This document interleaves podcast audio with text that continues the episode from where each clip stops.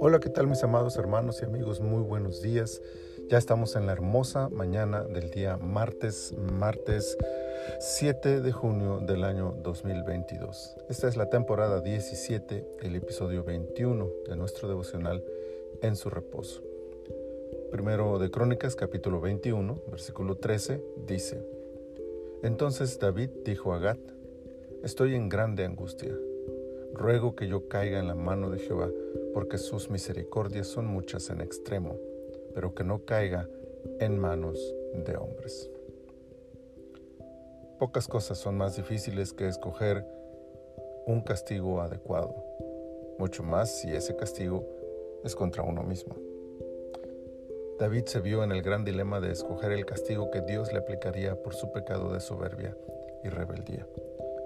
Sin embargo, en medio del dilema, David reconoció que había una posibilidad de menguar las consecuencias de su error, caer en manos de Dios. Un Dios justo, santo, celoso, estricto, exigente. Un Dios además airado, molesto con David por sus acciones. Un Dios con la espada desenvainada, listo para castigar con dureza el pecado. Eso significaba y significa todavía caer en manos de Dios.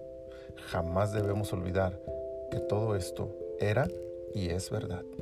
Dios no dará por inocente al culpable. Pero además de su santa justicia, Dios es misericordioso y David lo sabía. Es a esta misericordia a la que David instintivamente apela al ponerse en las manos de Dios. Sabe que será castigado, sabe que Dios dejará caer su ira sobre la nación, pero sabe también que es el único que podrá mostrar misericordia para con el pueblo. David conocía muy bien a Dios, pues eso es en efecto lo que sucedió. El Señor fue movido a misericordia y detuvo al ángel que estaba a punto de atacar a la ciudad de Jerusalén. Siempre habrá consecuencias por nuestras fallas, pero siempre podremos contar con que éstas serán menores si apelamos a la misericordia de Dios.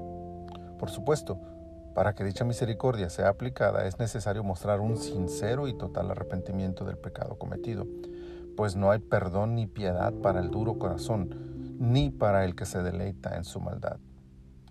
Si hemos pecado, reconozcamos postrados ante el Todopoderoso nuestro hierro, depositémonos en sus manos para que haga con nosotros como bien desee y confiemos, confiemos en su infinita misericordia su misericordia siempre será mejor que cualquier otra cosa. Te adoramos y te bendecimos, Señor, con todo nuestro corazón.